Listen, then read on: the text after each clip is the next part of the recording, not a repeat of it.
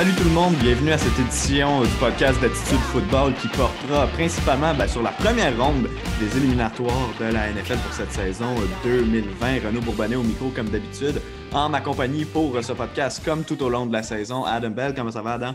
Hey Renaud, les éliminatoires arrivent, c'est ce week-end. je suis texté, comme d'habitude, ça va super bien. Parfait. Écoute, avant de se pencher sur les matchs éliminatoires, on va se pencher sur une situation qui fait jaser pas mal cette semaine. Euh, on a regardé évidemment tous le, dernier match de la saison régulière, celui qui mettait euh, aux prises l'équipe de Washington aux Eagles de Philadelphie, l'équipe de Washington qui l'a emporté 20 à 14 pour donc officialiser son championnat euh, de la division Est de la NFC malgré une, fiche de 7 et 9. Euh, pour l'équipe de Washington. S'ils perdaient ce match-là, donc si les Eagles l'emportaient, c'était les Giants de New York qui euh, seraient euh, entrés en éliminatoire en vertu de leur victoire face aux Cowboys de Dallas plus tôt dans la journée.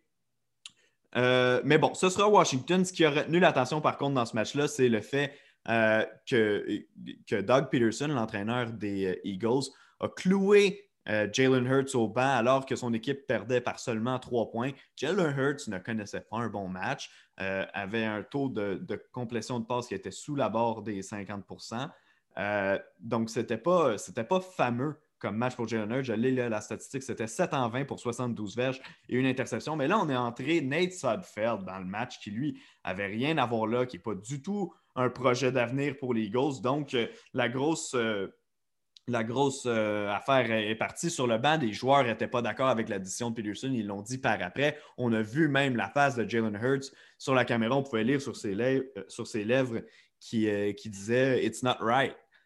donc, c'est pas correct de faire ça. au final, les Eagles, donc, qui perdent, qui vont avoir un meilleur choix au repêchage en dépit de cette défaite-là. Qu'est-ce que tu as pensé de la situation au total? Ben, premièrement, la NFL c'est désastreux pour eux. Clairement, ils ne voulaient pas terminer la saison régulière de cette façon-là. Euh, le Sunday Night Football, c'est le réseau d'NBC qui a choisi de diffuser ce match-là. Puis ça n'aurait pas pu se terminer d'une pire façon. Et ça doit être le cas le plus évident, probablement les 20 dernières années, peut-être de l'histoire de la NFL, où qu'un coach, pas l'organisation, pas le directeur général, mais un coach, un entraîneur-chef, fait clairement un tank job. Donc, perdre par exprès une rencontre, j'ai jamais vu ça, mais c'est.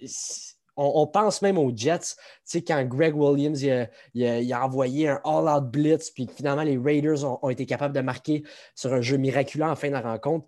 C'est moins pire que ce qui est arrivé cette semaine euh, dans le match des Eagles.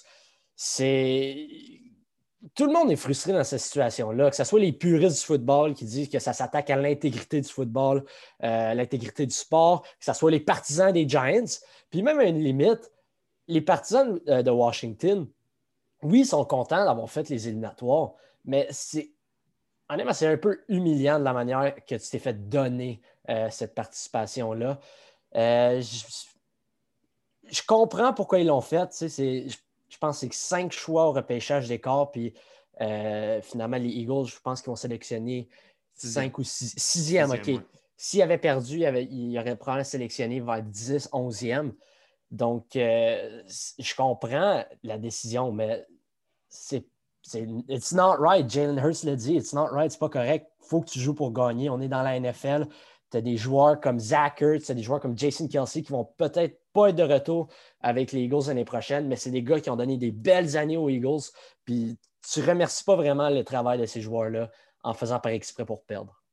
Non, ben complètement. Écoute, d'un point de vue de football, on peut comprendre la stratégie, mais d'un point de vue humain, c'est assez, euh, assez euh, étrange comme décision, assez euh, controversée. Ça a raison d'avoir fait jaser. Puis comme tu dis, on en avait vu des organisations s'arranger pour vider la, banque, euh, avoir moins de talent, mais ça venait avec le fait qu'on savait qu'on allait faire une reconstruction. Chez les Eagles, on a vraiment assisté à un sabotage. Donc, moi aussi, j'ai trouvé ça assez particulier. Puis, je ne me rappelais pas non plus d'avoir vu un match de football géré de la sorte.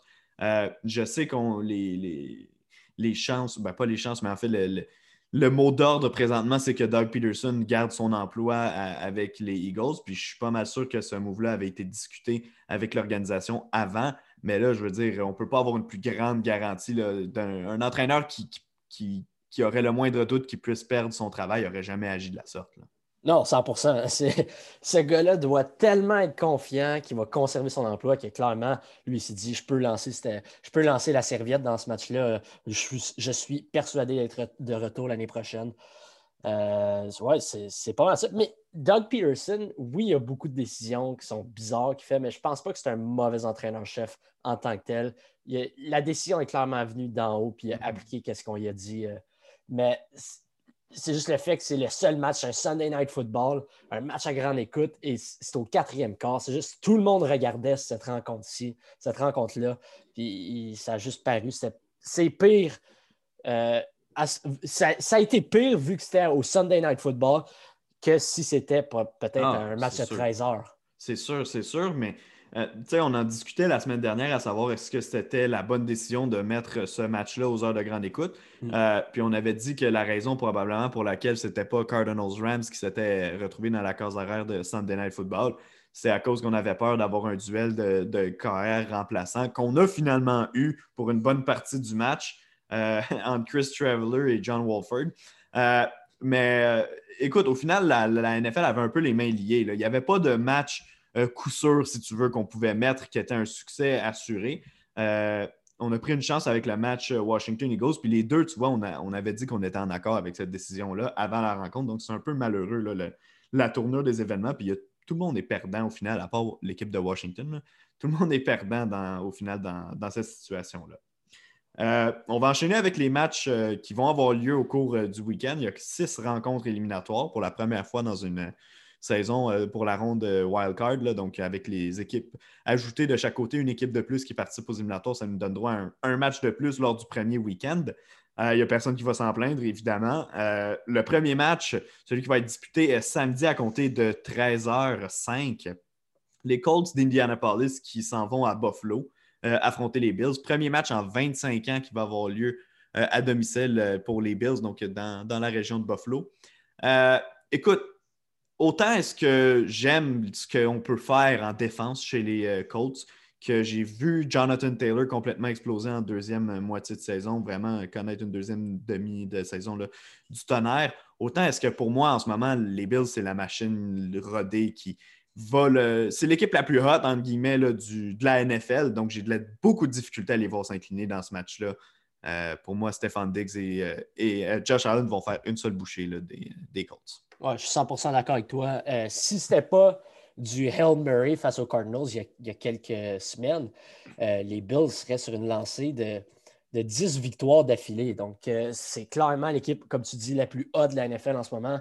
C'est une équipe balancée qui peut te battre avec le jeu aérien, maintenant avec le jeu au sol. Puis, depuis quelques semaines, la défense joue de l'excellent football. Donc, peu importe comment, quelle que soit la tournure du match, je pense que les Bills ont l'avantage dans toutes les facettes du jeu.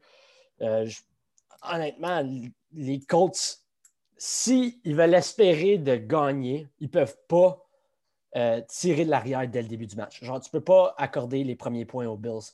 Si ça, ça arrive, selon moi, c'est terminé parce que Jonathan Taylor, il joue au sol, les Colts, c'est ce qui. Euh, c'est primordial pour les succès offensifs des Colts. Donc, si tu tires de l'arrière, les Colts, selon moi, c'est déjà terminé on peut passer à autre chose. Ouais, ben écoute, euh, je, suis d'accord avec toi sur tous les points. Comme je dis, il y a des joueurs que j'aime sur cette équipe-là. De Forrest Buckner, évidemment, de, qui je suis, un, gros partisan. Euh, Darius Leonard, qui, la semaine dernière, moi, j'ai gardé attentivement le match qui a qualifié les Colts en éliminatoire parce que si les Jaguars gagnaient, euh, ben, les Dolphins rentraient en, éliminatoire. Donc, donc, j'ai gardé un œil attentif sur ce match-là qui a été plus serré qu'on aurait pu le penser. Jusqu'à la fin du quatrième quart, là, il y avait des chances que les Jaguars euh, reviennent dans le match. Euh, puis Darius Leonard, dans ce jeu-là, a fait des très gros jeux en défense pour, euh, pour son équipe. Je sais que c'était juste les Jaguars, mais quand même, un match important qui peut amener ton équipe en éliminatoire, c'est quand même non négligeable comme, comme jeu et comme situation. mais pour moi, l'équipe des Bills est simplement trop puissante. Tu as bien fait de mentionner le, jeu, le jeu au sol qui, en début de saison, c'était des points d'interrogation. On ne savait pas trop comment ça allait fonctionner. On semble avoir trouvé un certain rythme par comité dans le champ arrière. Puis la défense aussi que tu as mentionné, c'était la réputation des Bills depuis pratiquement quoi, huit ans d'avoir une grosse défensive, mais l'attaque ne produisait pas. Cette année, on avait vu un peu un changement d'épaule, mais là, la défense vient appuyer cette extrêmement bonne attaque-là. Donc, euh, pour moi, Buffalo va faire une bouchée des Colts, puis on va revoir un autre match être disputé à Buffalo dès la semaine prochaine. Un petit, as-tu un dernier commentaire à passer sur ce match-là avant qu'on passe à Rams Seahawks? Ben, moi, une petite prédiction. Je pense que Sean McDermott, euh, avec les victoires face, euh, face aux Dolphins la semaine dernière, je pense que Brian Flores vient peut-être d'échapper euh, le trophée de l'entraîneur de l'année, puis ça va probablement aller à Sean McDermott maintenant. Je pense que c'est possiblement le meilleur entraîneur-chef de la NFL pour l'année 2020. Ouais, ben avec euh, en se qualifiant pas pour les séries, c'est un peu pour les éliminatoires, excuse-moi, c'est un peu difficile pour Brian Flores de, de faire son cas. J'adore le travail qu'il a fait cette année. Je suis, je suis complètement, je suis complètement là, sur le bandwagon de ce, de ce coach-là avec les euh, Dolphins de Miami. Mais, euh, mais je n'ai pas le choix de pencher avec toi présentement. Sean McDermott est le gars qui, au final, a, eu le plus grand changement au sein de sa formation cette année. Donc, chapeau à lui. Puis je, suis d'accord avec toi. Là, on aura le temps de se prononcer plus tard sur les différents honneurs, là, mais euh, Sean McDermott pour le, titre d'entraîneur de l'année, je pense que c'est un candidat assez logique. Euh, Rams Seahawks, qui est le deuxième match qui va être disputé donc euh, samedi. sur le coup de 16h40.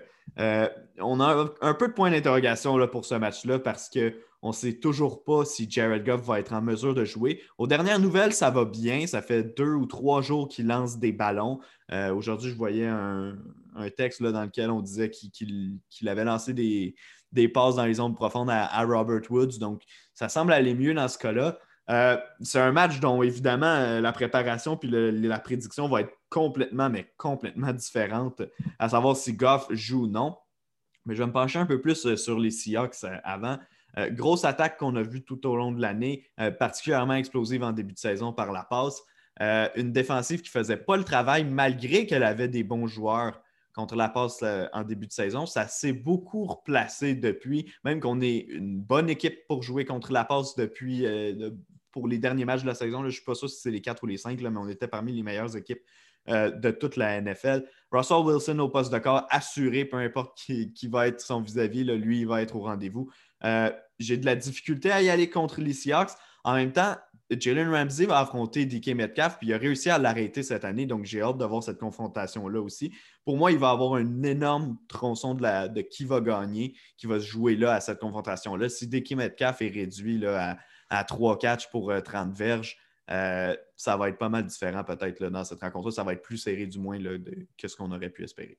Ouais, non, ben, c'est exactement ça. Parce que les deux matchs cette année, Jalen Ramsey a frustré DK Metcalf. C'est ça, j'ai les stats, 8 réceptions pour seulement 87 verges sur deux rencontres. C'est pas assez pour euh, gagner, selon moi, pour les Seahawks. Oui, on va s'attendre à ce que Tyler Lockett performe. Il performe toujours. Euh, Russell Wilson va sûrement avoir une bonne rencontre.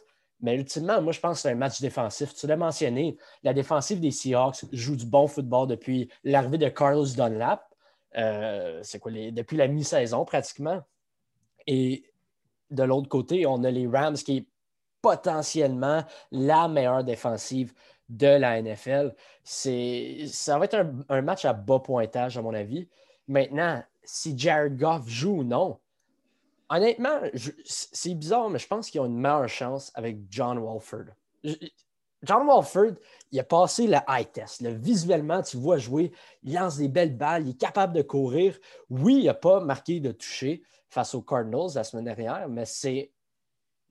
Il a été arrêté trois fois dans la, dans la zone rouge il est capable de bouger le ballon. Puis s'il juste il connecte une fois dans, dans, la, zone rouge pour un toucher, je pense que le, narratif change complètement. Puis je pense même Jared Goff, on ne prend même pas de risque, puis on l'assoit cette semaine. Maintenant, vu qu'il n'a pas marqué de toucher, là, on pense, là, on va essayer de faire jouer Jared Goff, mais clairement, clairement, il ne va pas être à 100% Il revient d'une opération au pouce sur la main euh, avec laquelle il lance. Il y a deux semaines.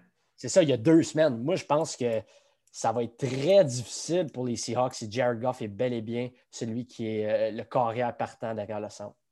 Oui, ben exact. Ça va prendre un, jeu de un jeu au sol qui est, bien établi chez les Rams si on veut produire en attaque. Puis euh, tout au long de la saison, on semble avoir eu des hauts et des bas avec ça. Ben, en fait, pour l'attaque au grand complet des Rams, autant qu'un match, on, se disait que cette attaque-là pouvait passer au travers n'importe quelle défense. Il y a d'autres matchs où on se disait, mon Dieu, ils sont incapables de marquer un toucher, par exemple, contre les Giants de, New York, alors que les Giants, je pense, n'avaient pas encore gagné un match euh, dans l'année. Donc, ouais, c'est une équipe avec tellement de points d'interrogation, les Rams, que ça, rend tout un peu difficile de faire une prédiction.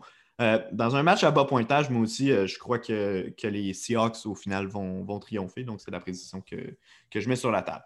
OK, ben moi, je vais te dire, si John Walford joue, moi, je pense que les Rams l'emportent. Si c'est Jared Goff, je pense que les Seahawks l'emportent. OK, bon, bon j'adore ça. Bonne, euh, un peu bold, mais on va le prendre quand même. Puis tu vas pouvoir t'inventer si ça, si ça fonctionne.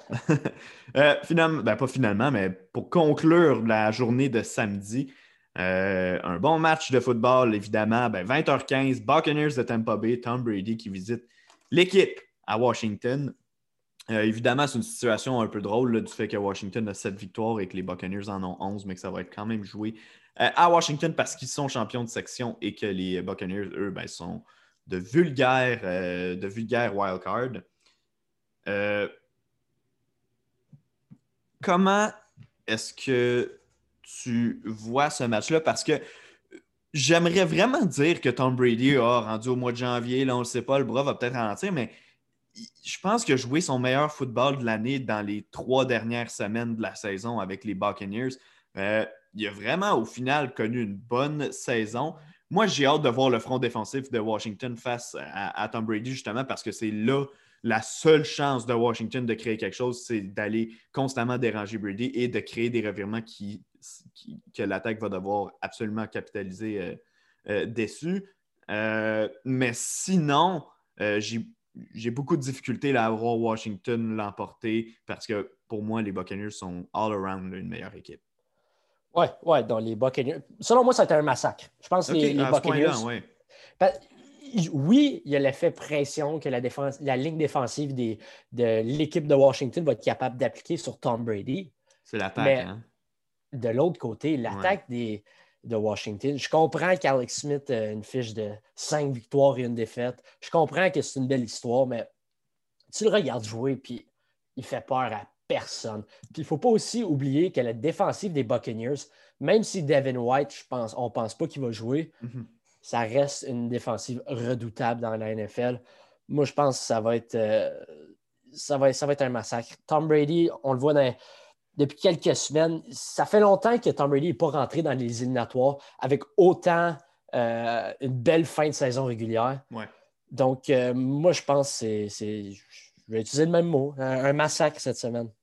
OK, bon, ben vois-tu, moi, je, ben, comme je te dis, la seule façon pour moi que Washington peut gagner, c'est en créant des revirements profondément dans la zone des Buccaneers puis espérer euh, qu'on soit opportuniste dans la, dans la zone payante parce que c'est pas vrai que notre attaque va nous amener de la ligne de 20 dans, notre territoire jusqu'à, la zone payante très souvent dans le match. Donc, euh, j'ai pas le choix d'y aller avec les Buccaneers. Je pense que ça va être par une, bonne marge, peut-être deux, deux, possessions.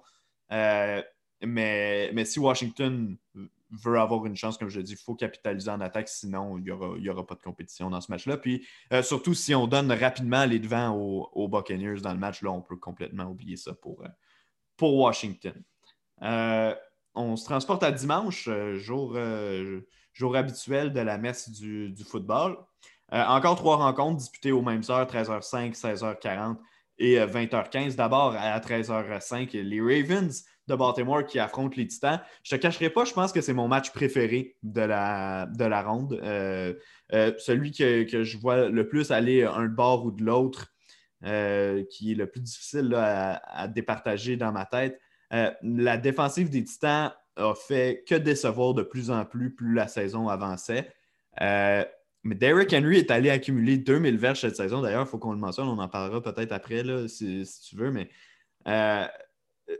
l'effet d'Eric Henry en série, puis le fait qu'il a marché sur les Ravens, non seulement l'an dernier en éliminatoire, mais cette saison ou en plus en saison régulière, avait marqué un touché notamment en, fin de rencontre. Puis, tu sais, c'est le genre de gars que quand on, critique des fois le bras de Brady et de Breeze parce qu'ils sont vieillissants puis qu'en fin de saison ils peuvent ralentir, ben Derrick Henry, c'est le contraire. Il est tellement gros, puis les joueurs sont tellement épuisés en fin de saison, surtout au quatrième quart d'un match éliminatoire quand tu as quoi 17 semaines d'activité, de pratique dans le corps.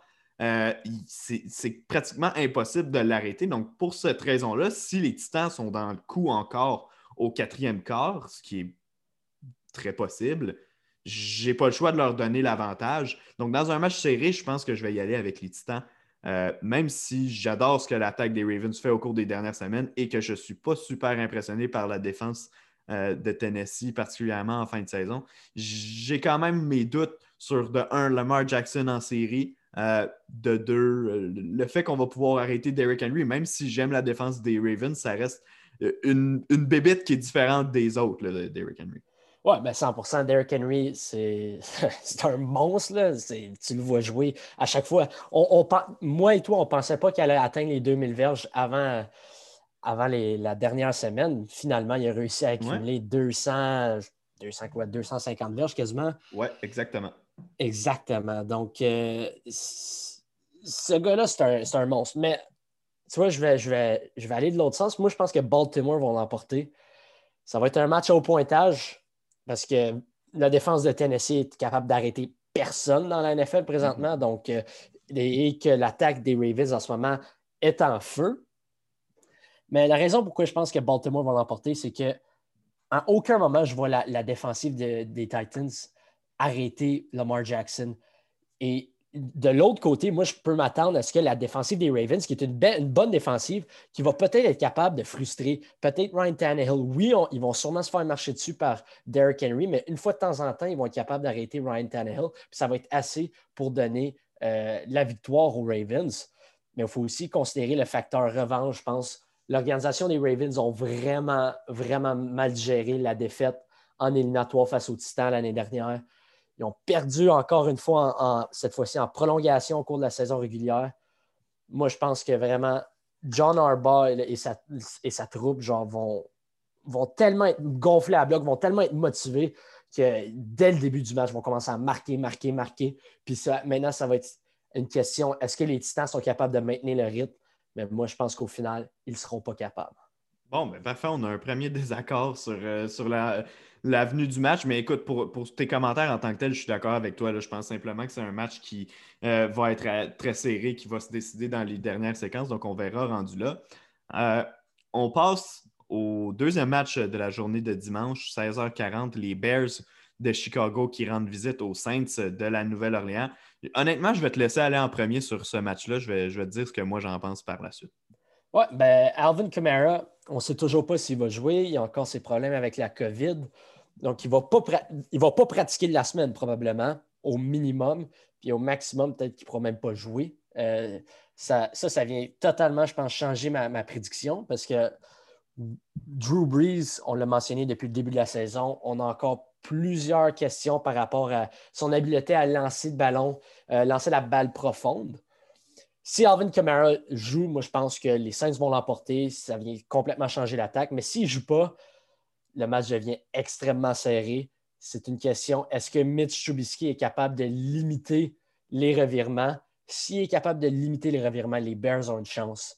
Euh, mais ça, encore une fois, ça revient du fait, est-ce que Camara joue ou non pour les Saints? Ben, je suis d'accord avec toi. Pour Alvin Camara, on n'a pas choix de le dire. Si lui est, dans est, en uniforme, il n'y aura aucun doute dans ma tête que les, euh, les Bears vont se faire battre dans ce match-là et que les Saints vont passer au prochain tour.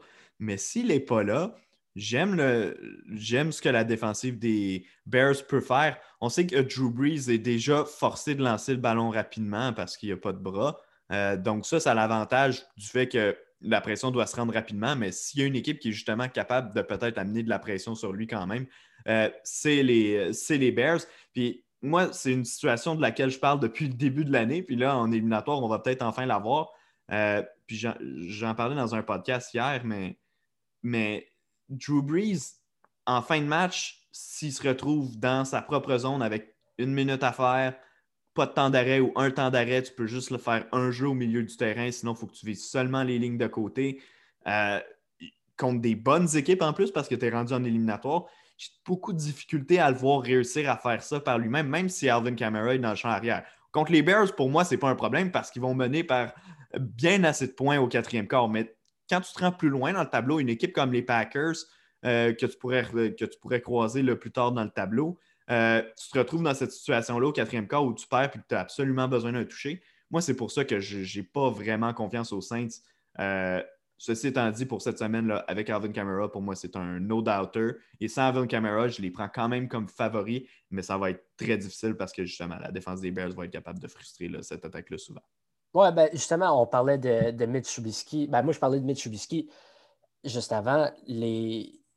depuis quelques semaines, il jouait du bon football, mais face aux Packers, on l'a vu, classique Mitch Trubisky, en fin de match, il a lancé une mauvaise interception. Ça termine mal une saison. Maintenant, est-ce que les Saints vont être capables de, le frustrer? Je suis d'accord avec toi qu'à long terme, les Saints ne m'inspirent pas confiance.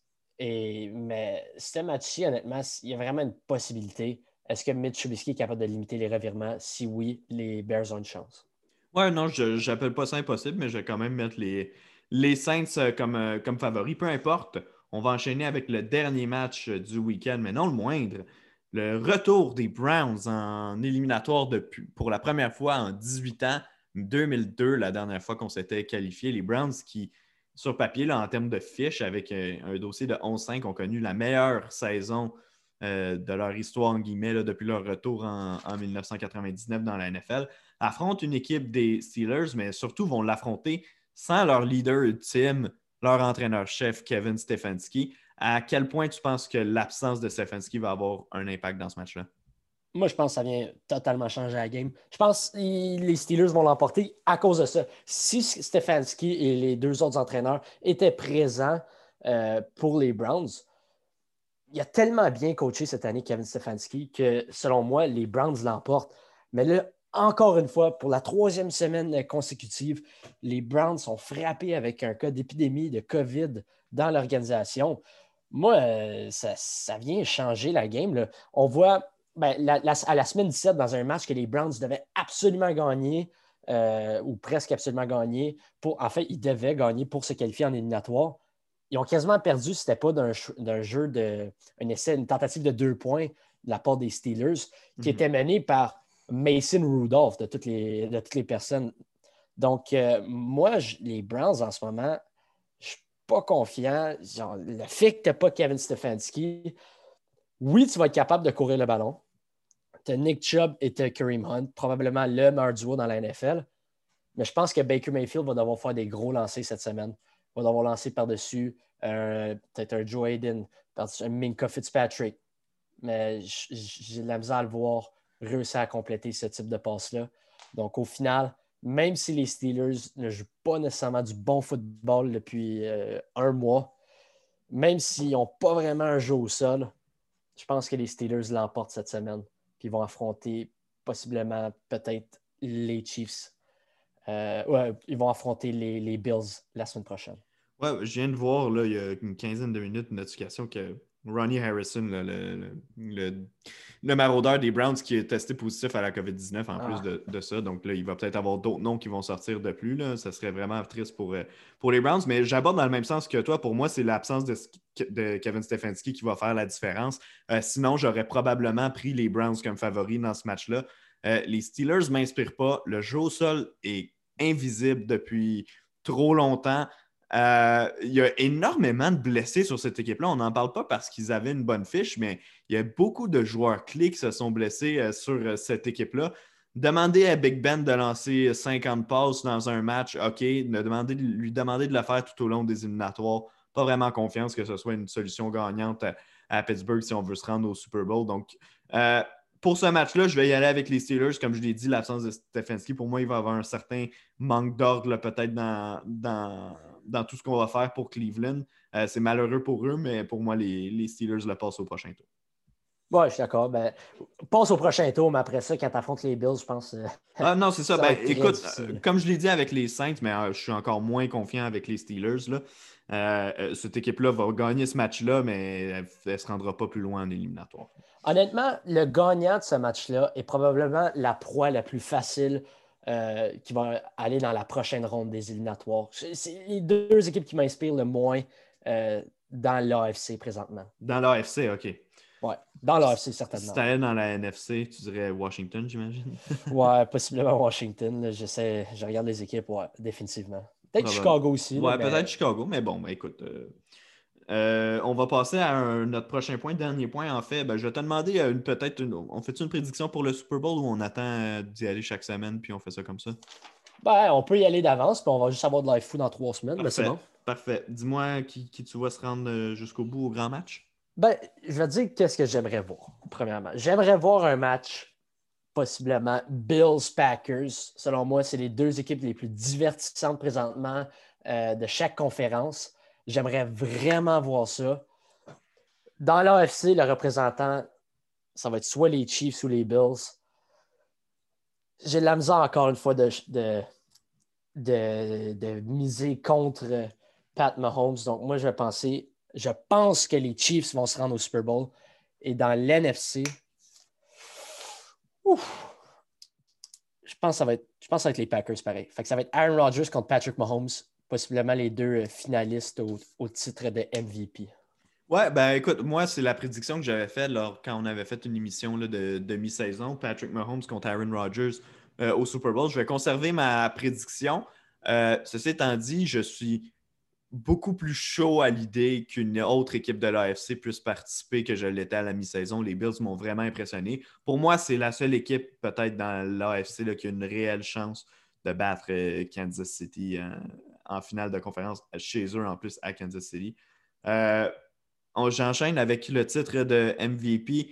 Euh, il y a eu plusieurs noms qui ont passé depuis le début de l'année. Il y en a plusieurs qui, ont disparu entre-temps. Celui de Russell Wilson, notamment, qui n'est plus du tout dans la conversation. Tom Brady était là à un certain point et plus dans la conversation.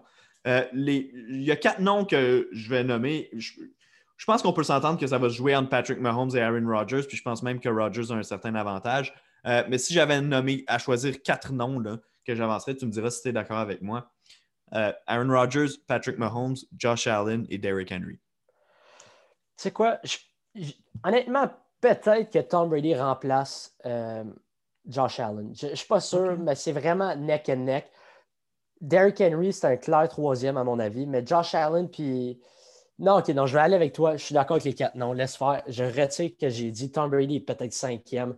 Oui, c'est Josh Allen quatrième, Derrick Henry troisième, euh, Pat Mahomes deuxième et Aaron Rodgers le MVP selon moi. Ouais, ben moi aussi, je pense que ça va être Rodgers. Puis sans, dire que ça a tout changé puis que ce soit grave ou peu importe, il y a des gens qui, ont mal compris, je pense, quand je l'ai écrit sur Internet la semaine passée. Là.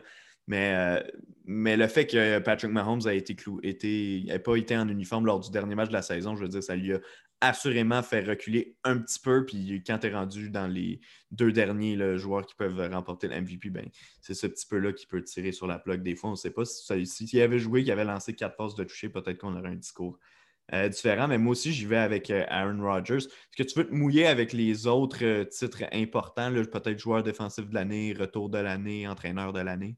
Ouais, ben, ok. Ben, ben, entraîneur de l'année, on l'a dit tantôt. Là. Ouais, je pense être Sean McDermott pour l'instant. Euh, joueur offensif de l'année, Derrick Henry, 2000 verges. Euh, tu as mené ton équipe en éliminatoire.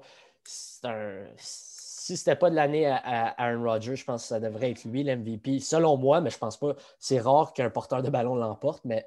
Donc, le joueur offensif de l'année, Derrick Henry. Le joueur défensif de l'année, Aaron Donald, es le cœur et l'âme de la défensive des Rams, qui est l'une des meilleures de la NFL. Tu, te fais bloquer par deux joueurs à chaque jeu et tu es quand même parmi le top 3 en sac du corps dans la NFL. Puis tu es un joueur de ligne, euh, tu es un bloqueur défensif. Donc, euh, moi, je lève mon chapeau. Moi, je pense être lui le joueur défensif de l'année. Le retour avec euh, le joueur qui a eu le meilleur retour, le plus beau retour, peu importe comment tu veux l'appeler. Alex Smith, selon moi, une fiche de 5 et 1 en tant que partant. Euh, tu mènes Washington en éliminatoire. Tu es le joueur, le, plus beau retour de la NFL en 2020. Ouais, euh, difficile d'aller euh, contre tes choix. moi aussi, j'y vais. Roger, je l'ai dit comme, comme MVP. Derrick Henry, pas le choix. 2000 verges, tellement spectaculaire, tellement difficile à faire en plus. Il y a seulement, c'est le huitième porteur de ballon de l'histoire à réussir à atteindre cette marque-là. Donc, c'est c'est assez spécial. D'ailleurs, je ne sais pas si tu écoutais le match en temps réel. Moi, je, je suivais ça live pour ne pour pas manquer l'événement.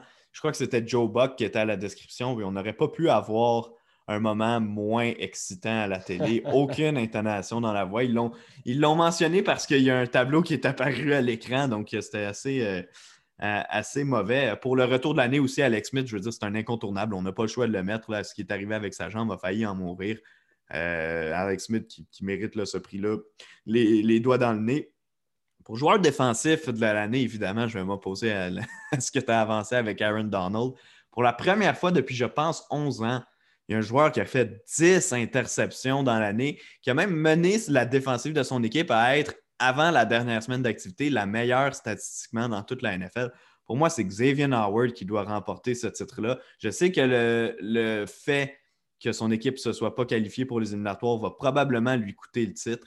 Euh, mais au final, c'est lui que j'aurais pris. Il a été dominant cette année pour les Dolphins.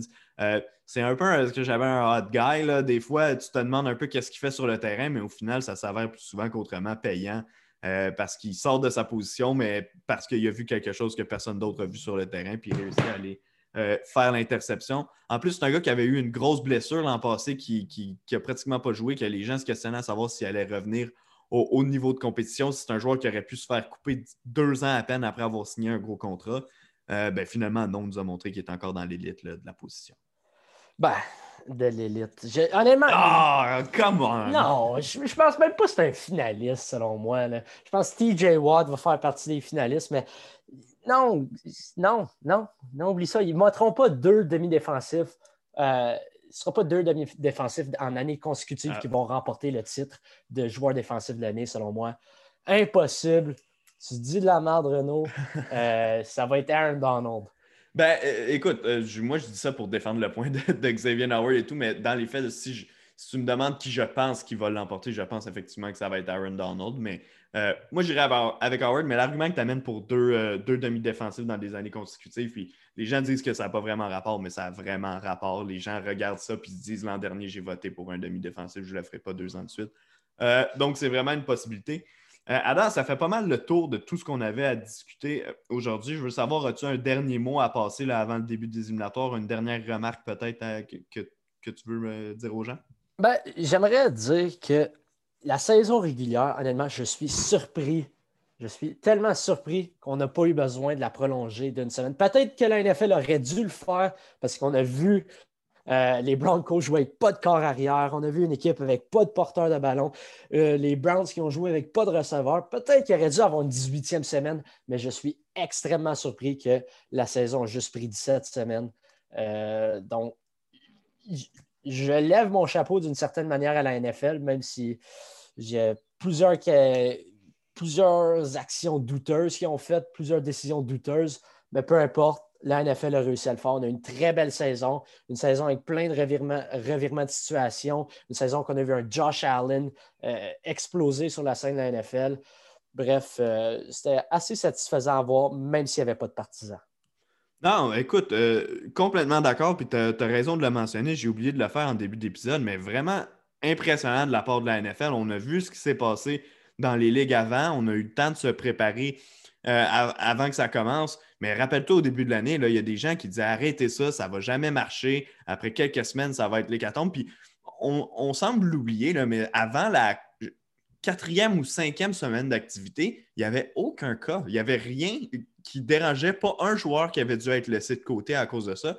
ça avait commencé chez les Falcons, si je ne me trompe pas, un demi-défensif, AJ Terrell, qui avait, qui avait été testé ou en contact, peu importe, qui avait été le premier à devoir se retirer d'un match. Et à partir de là, on a vu ce qui s'en est, suivi. Mais écoute, on ne pourra pas dire que c'était injuste, que c'était ciblé, que c'était peu importe. Je veux dire, on est dans une situation spéciale, on est dans une année qu'on ne reverra jamais. Au pire, ben, vous avez perdu un match de plus. Tu sais, je pense aux Ravens, le match où ils ont dû envoyer RG3 comme euh, au poste de corps, où ça faisait vraiment dur, là, euh, cette équipe-là, où il y avait plusieurs joueurs là, qui ne pouvaient pas jouer.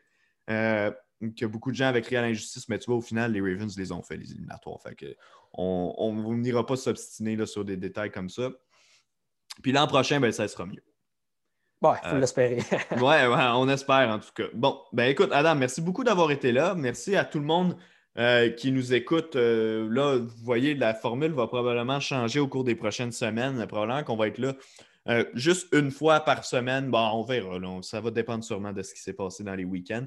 Mais ça se peut qu'on change un peu la formule, étant donné que la fin de saison approche, qu'il y a moins de matchs qui sont disputés. Bref, on va quand même être avec vous jusqu'au Super Bowl, probablement débordé par la suite. On va avoir encore du contenu quand la saison va terminer, évidemment.